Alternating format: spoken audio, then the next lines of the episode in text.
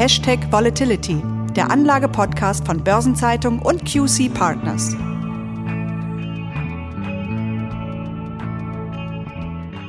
Die ungebremste Inflation und steigende Zinsen haben zu einer Verkaufswelle an den Anleihemärkten und zu fallenden Börsenkursen geführt.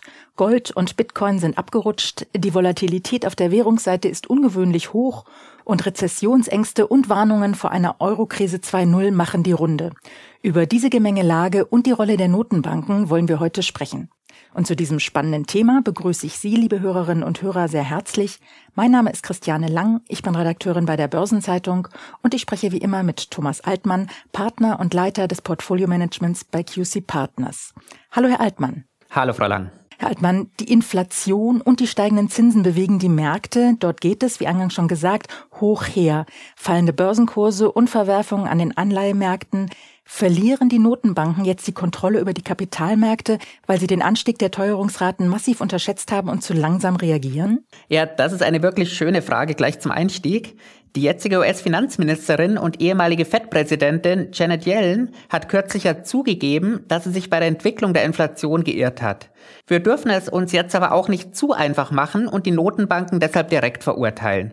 Denn Yellen ergänzt, und ich sage hier, sie ergänzt zu Recht, dass Themen wie der russische Einmarsch in die Ukraine und der daraus resultierende Anstieg der Energiepreise oder auch die Covid-19-Ausbrüche in China mit der Abriegelung von Millionenstädten, Produktionsausfällen und dem Kollaps der Lieferketten so eben nicht vorhersehbar waren. Kommen wir zum zweiten Teil Ihrer Frage. Wir haben uns in den letzten Jahren, wenn nicht Jahrzehnten, ja daran gewöhnt, dass die Notenbanken die Kontrolle über die Börse haben.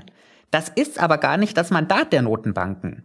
Die EZB verfolgt nach ihrem Mandat ausschließlich das Ziel der Preisstabilität, das ja von der Notenbank selbst als 2% Inflationsziel übersetzt wird.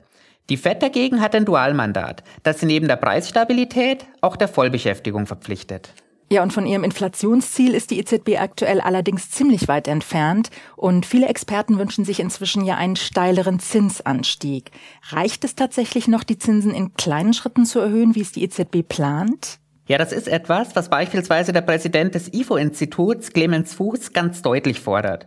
Fuß beschreibt die Zinswende der EZB als einen wichtigen Schritt, der aber zu spät kommt. Es ist sicherlich schwierig für die EZB, in einem Umfeld, in dem die Inflation schon länger Fahrt aufnimmt, noch immer einen negativen Einlagensatz zu rechtfertigen. Zumal der Nutzen dieses Negativzinses ohnehin von Anfang an kontrovers diskutiert wurde. Da ist die Erhöhung sicherlich überfällig. Beim weiteren Zinspfad rechnet die EZB selbst ja nach einer ersten 0,25% Erhöhung im Juli mit einer 0,5% Erhöhung im September. So mini sind die Schritte da also gar nicht. Aber ich gebe Ihnen vollkommen recht, dass die Inflation damit, zumindest nicht kurzfristig, in den Bereich des 2% Ziels sinken wird. Aber auch wenn die EZB im September einen größeren Zinsschritt von 0,5 Prozentpunkten plant, wie Sie sagen, die FED geht da doch massiver vor und hat die Leitzinsen nun statt wie erwartet um 0,5 jetzt um 0,75 Punkte angehoben. Das ist der größte Sprung seit 1994. Wird die EZB Ihrer Ansicht nach in der verschärften Gangart mitziehen? Nein, ich denke, die 0,5 Prozent, die werden bei der EZB das höchste der Gefühle bleiben. Wir haben gerade darüber gesprochen, dass die EZB nach ihrem Mandat ausschließlich der Preisstabilität in der Eurozone verpflichtet ist. Wir wissen aber auch, dass die EZB spätestens seit der Präsidentschaft von Mario Draghi an vorderster Front für den Erhalt des Euro kämpft. Und in dieser inoffiziellen Rolle geht es darum, die Finanzierungskonditionen für die bonitätsschwächeren Euro-Staaten verkraftbar zu halten. Und da stellt sich schon bei den aktuellen Zinsprognosen die Frage, ob diese überhaupt für alle Euro-Staaten verkraftbar sind. Also der Euroerhalt hat Priorität vor der Inflationsbekämpfung. Und damit kommen wir doch mal zu den europäischen Peripherieländern wie Italien und Griechenland. Die Erwartungen des Endes der Wertpapierankäufe der EZB, die ja Voraussetzung für Zinserhöhungen sind, hat zur Fragmentierung der Zinsen in den Euro-Ländern geführt. Völlig richtig. Und wir haben hier zwei parallele Gründe, die zur aktuellen Fragmentierung beitragen. Das ist zum einen das von Ihnen schon genannte Ende der Wertpapierkaufprogramme. Dazu kommt, dass die Covid-Hilfsprogramme finanziert werden müssen. Wir hatten zwar sowohl in Italien als auch in Griechenland im vergangenen Jahr einen leichten Rückgang der Schuldenquoten. Mit 151 Prozent in Italien und 193 Prozent in Griechenland sind die Schuldenquoten aber weiterhin signifikant höher als vor dem Ausbruch der Pandemie. Und wie stark laufen die Renditen derzeit auseinander? Ja, machen wir das gerne am Beispiel Italien fest. Am 13. Juni, also unmittelbar vor dem Notfallmeeting der EZB, ist der Zins für zehnjährige Staatsanleihen auf knapp über 4% geklettert. So tief musste Italien zuletzt 2013 in die Tasche greifen.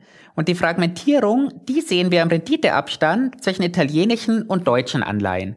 Und dieser Renditeaufschlag, der lag am 13.06. bei 2,3 Prozent. Das ist innerhalb von etwas mehr als einem Jahr eine Spread-Ausweitung um 1,5 Prozent. Noch drastischer ausgedrückt hat sich der Risikospread seit dem Tief aus dem vergangenen Jahr fast verdreifacht. Also ein massives Auseinanderlaufen. Laufen wir denn damit eigentlich auf eine Staatsschuldenkrise, eine Eurokrise 2.0 zu? Das ist tatsächlich etwas, was wir leider nicht ausschließen können. Denn wir haben im Moment Euro-Staaten mit bereits hohen Schuldenquoten, für die sich die Finanzierungskonditionen massiv verschlechtern. Und dazu kommt, dass diese Staaten zumindest zum Teil noch immer erhebliche wirtschaftliche und strukturelle Probleme haben. Wenn wir mit der deutschen Brille Zinserhöhungen fordern, dann tun wir das, weil wir mit einer Arbeitslosenquote von 5% nahezu Vollbeschäftigung haben. Dazu haben wir in Deutschland die niedrigsten Zinsen in der Eurozone und eine Wirtschaft, die höhere Zinsen auch verkraften kann. Dagegen liegt beispielsweise in Spanien, um jetzt noch ein weiteres Land ins Spiel zu bringen, die Arbeitslosenquote bei 14 Prozent. In Griechenland, da sind es 13 Prozent. Wenn Sie jetzt sagen, eine Eurokrise 2.0 kann man derzeit tatsächlich nicht mehr ausschließen, holt uns jetzt eigentlich das ungelöste Problem der ersten Staatsschuldenkrise von vor über zehn Jahren ein? Denn im Prinzip ist die erste Krise nur mit billigem Geld quasi zugekleistert worden. Ja, die EZB hat im Rahmen der Schuldenkrise getan, was sie tun konnte.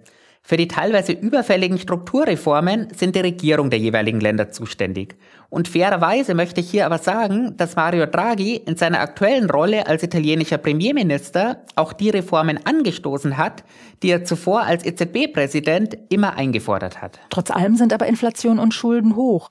Bedeutet das, dass es jetzt nur die Wahl zwischen Inflation bzw. Rezession und Staatsschuldenkrise gibt? Ja, das erinnert mich jetzt etwas an unseren früheren Bundeskanzler Helmut Schmidt, der damals gesagt hat, dass das deutsche Volk 5% Inflation besser vertragen könne als 5% Arbeitslosigkeit. Über diesen Zusammenhang, der auch als Phillips-Kurve bekannt ist, gibt es immer wieder wissenschaftliche Diskussionen, die zu unterschiedlichen Ergebnissen führen. Klar ist aber, dass sich Wirtschaftswachstum nicht so einfach mit mehr Inflation erkaufen lässt. Von daher können wir absolut nicht sicher sein, dass die Wirtschaft in der Eurozone nicht auch dann in die Rezession rutscht, wenn die EZB die Zinsen niedrig hält und die Inflation gleichzeitig laufen lässt. Möglicherweise gibt es diese angesprochene Wahl zwischen Inflation oder Rezession also gar nicht. Also wie könnte die EZB die Lage dann überhaupt in den Griff bekommen? Und ist das überhaupt langfristig möglich, weil ja der oft zitierte Geburtsfehler des Euro als eigentliche Ursache des ganzen Problems gilt? Ja, da muss ich leider sowohl Sie als auch unsere Hörerinnen und Hörer enttäuschen. Denn das Patentrezept zur Lösung der Probleme, das kenne auch ich nicht. Aber dass die Einführung einer gemeinsamen Währung ohne die Einführung einer gemeinsamen Fiskalpolitik, mal vorsichtig ausgedrückt, suboptimal war, das steht heute außer Frage. Deshalb sprechen viele hier ja, ähnlich wie Sie es auch gerade getan haben, von einem Konstruktionsfehler des Euro. Erschwerend kommt dann noch dazu, dass Verletzungen der Stabilitätsregeln bisher nie geahndet wurden. Und jetzt steckt die EZB in dem Dilemma, dass sie eine Geldpolitik machen muss, die für alle 19 Euro-Staaten passt. Denn normalerweise würde die Währung von Staaten, die hoch verschuldet sind und sich wirtschaftlich unterdurchschnittlich entwickeln, abwerten. Mit der Gemeinschaftswährung ist das aber nicht möglich. Hier gibt es einen Wechselkurs für alle. Und natürlich mit den bekannten Folgen. Aber auch wenn es keine Patentlösungen gibt, kommen wir mal zu den Maßnahmen, die die EZB jetzt plant, nämlich die Reinvestition der Gelder aus auslaufenden Anleihen in höher verschuldete Euro-Anleihen. Wie wirksam kann das denn sein? Das ist sicherlich ein Instrument, das seine Wirksamkeit entfalten kann. Denn wenn die EZB bei italienischen und griechischen Staatsanleihen netto wieder als Käufer auftritt, dann nimmt sie damit einiges an Angebot vom Markt. Und wir haben bei den vergangenen Kaufprogrammen ja gesehen, dass die EZB mit ihren Kaufvolumina Zinsniveau und Spreads deutlich drücken konnte. Ja, und dann gibt's ja noch ein geplantes neues Instrument, das sogenannte Antifragmentierungswerkzeug. Was hat's denn damit auf sich? Ja, das ist ein neues Tool, das gerade entwickelt wird, um ungewollt starke Spreadanstiege von bonitätsschwächeren Staaten zu vermeiden. Die genaue Ausgestaltung, die steht hier noch nicht fest. Zuletzt ist allerdings durchgesickert, dass es innerhalb der EZB hier wohl Überlegungen gibt, die Bilanzsumme der EZB durch dieses neue Programm nicht weiter zu erhöhen. Das würde dann bedeuten, dass dieses Programm mit Umschichtungen auskommen müsste. Um den Renditeaufschlag italienischer Staatsanleihen zu senken, könnten dann beispielsweise Bundesanleihen verkauft und mit dem Verkaufserlös italienische Bonds gekauft werden. Also will die EZB komplett ohne neue Nettomittel auskommen. Ganz genau. Denn damit möchte sie verhindern, dass dieses Tool die Straffung der Geldpolitik durch die Zinserhöhungen konterkariert. Spannend wird bei der Umsetzung allerdings, ob die Verkäufe bestehender Assets dann zu zusätzlichen Renditeanstiegen in den stärkeren Ländern führen.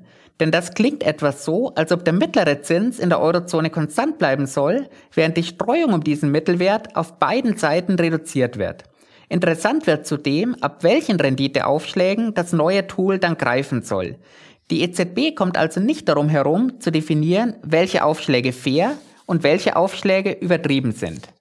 Und als ob das nicht alles schon anspruchsvoll genug wäre, muss die EZB dann doch sicherstellen, dass das neue Programm nicht als direkte Staatsfinanzierung ausgelegt werden kann. Denn die ist der EZB ja untersagt und würde das neue Tool wohl auch direkt vor Gericht bringen. Oh, das klingt jetzt schon sehr schwierig. Also wird die Umsetzung des neuen Tools wirklich eine große Herausforderung, durchaus mit Streitpotenzial. Aber wie sehen Sie das denn grundsätzlich? Ist es richtig, dass die EZB jetzt gegen das Auseinanderlaufen der Renditen einschreitet? Oder ist es ein gefährliches Zeichen für die Zukunft, dass sie von den Märkten dauerhaft als Ausputzer angesehen wird? Ich denke, den Ruf als Ausputzer, den wird die EZB ohnehin nicht mehr loswerden. In diese Rolle hat sich die EZB in den vergangenen Krisen ganz tief hineinmanövriert. Aber auch deshalb, weil sie von der Fiskalpolitik teils im Stich gelassen wurde und vielfach vielleicht auch schneller handlungsfähig war. Beim letzten Mal hat Mario Draghis Whatever It Takes gereicht, um die Märkte zu beruhigen. Und jetzt kommt möglicherweise der Whatever It Takes Moment von Christine Lagarde. Möglicherweise wird dieses Versprechen diesmal aber von den Märkten auch an oder sogar ausgetestet werden. Wenn der Euro ohne gemeinsame Steuer- und Wirtschaftspolitik überleben soll, dann hat die EZB keine andere Wahl, als auch diesmal gegen die Ausweitung der Risikoaufschläge vorzugehen. Die EZB ist im Moment die Lebensversicherung des Euro. Und das zulasten der Preisstabilität aktuell. Wie sehen eigentlich aktuell die Prognosen für die Inflation aus? Die hat die EZB im Rahmen ihrer letzten Sitzung noch einmal deutlich angehoben. Für das laufende Jahr rechnen die Währungshüter jetzt mit einem Preisanstieg von 6,8 Prozent. Nach dreieinhalb Prozent im Jahr 2023 soll die Inflation dann 2024 wieder nahe des 2-Prozent-Ziels liegen. Das setzt natürlich auch voraus, dass der Ukraine-Krieg in absehbarer Zeit endet und die Energiepreise sich wieder normalisieren. Wie sind denn die Aussichten für das Wirtschaftswachstum? Hier hat die EZB die Prognosen für das laufende Jahr und das kommende Jahr auf 2,8 Prozent bzw. 2,1 Prozent gesenkt. Im Gegenzug hat die EZB die Erwartung für 2024 aber auf 2,1 Prozent erhöht. Sollte die EZB also sowohl mit der Wachstums- als auch mit der Inflationsprognose richtig liegen, dann dürfen wir 2024 wieder mit einem relativ ruhigen und durchschnittlichen Jahr rechnen. Speziell für Deutschland ist ja auch der Eurokurs ein wichtiger Faktor. Wie stark wirkt sich denn der gegenwärtige Kaufkraftverlust gegenüber den Dollar aus? Ja klar ist, dass Energie wie Rohöl in Dollar bezahlt werden muss und damit teurer wird. Diesen Effekt sehen wir ja auch an den Tankstellen. Da der Euro nicht nur zum Dollar, sondern auch zum chinesischen Yuan abgewertet hat, werden Importe aus China ebenfalls teurer. Und auch bei Reisen außerhalb der Eurozone ist der schwache Euro klar nachteilig. Aus diesem Grund wünscht sich die Mehrheit der deutschen Bevölkerung sicherlich einen starken Euro, eben ganz nach dem Vorbild der früher starken D-Mark. Jacques Delors hat in seiner Funktion als Präsident der Europäischen Kommission einmal gesagt, nicht alle Deutschen glauben an Gott, aber alle an die Bundesbank. Und da schmerzt die Prognose von Robin Brooks, dem Chefvolkswirt des Internationalen Bankenverbandes, natürlich besonders. Denn der geht davon aus, dass der Euro zum Dollar unter die Parität fallen wird. Jetzt haben Sie ganz viel die Importseite angesprochen. Es gibt natürlich auch noch die Exportseite. Ganz genau, und da ist der schwache Euro von Vorteil. Denn gerade die exportorientierte deutsche Wirtschaft, die hat vom schwachen Euro einen großen Vorteil. Deutsche Produkte werden im Ausland günstiger und damit attraktiver. Besonders stark profitiert hier der für die deutsche Wirtschaft so wichtige Maschinenbau. Hier ist der schwache Euro sogar ein kleines Konjunkturpaket. Und das ist zumindest etwas Licht, nachdem wir in dieser Episode ja über ganz viel Schatten gesprochen haben. Sie sagen es, es ist etwas Licht, das aber derzeit nicht reicht, um den riesigen Schatten zu verdrängen. Die Maßnahmen der Notenbanken werden also entscheidend sein, und zwar nicht nur die Zinsschritte, sondern eben auch die Instrumente der EZB, um das Auseinanderlaufen der Renditen der Euro-Länder einzudämmen und eine zweite Staatsschuldenkrise zu verhindern. Und Sie haben es gesagt, Herr Altmann, das ist zuvorderst die Priorität der EZB noch vor der Inflationsbekämpfung. Ja, wir sind am Ende unserer Episode angelangt und ich danke Ihnen wirklich herzlich für das Gespräch. Auch von mir vielen Dank. Hat wie immer Spaß gemacht. Und auch Ihnen, liebe Hörerinnen und Hörer, danken wir für Ihr Interesse. Und wenn Sie mögen, seien Sie gerne wieder mit dabei am 5. Juli, wenn die nächste Folge von Hashtag Volatility erscheint, die diesmal eine ganz besondere sein wird. Bereits am kommenden Freitag ab 7 Uhr erwartet Sie eine neue Folge des Podcasts 7 Tage Märkte, die Wochenvorschau der Börsenzeitung. Und am 30. Juni erscheint eine neue Episode unseres Podcastes Nachhaltiges Investieren. Wir freuen uns, wenn Sie auch hier reinhören. Alles Gute und eine gute Woche. Bis zum nächsten Mal.